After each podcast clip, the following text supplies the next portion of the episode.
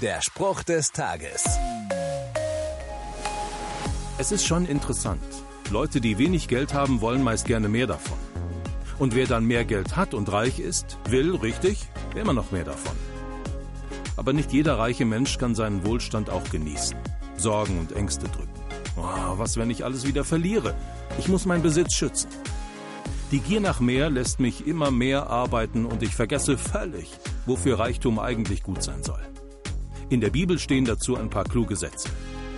Wenn jemand es zu Reichtum bringt und sich an seinem Besitz erfreuen kann, dann hat er das Gott zu verdanken. Ja, die Früchte seiner Arbeit zu genießen, ist Gottes Geschenk. Gott ermutigt mich, das, was ich an Wohlstand habe, auch zu genießen. Das kann ich, weil ich weiß, dass er mir gibt, was ich brauche.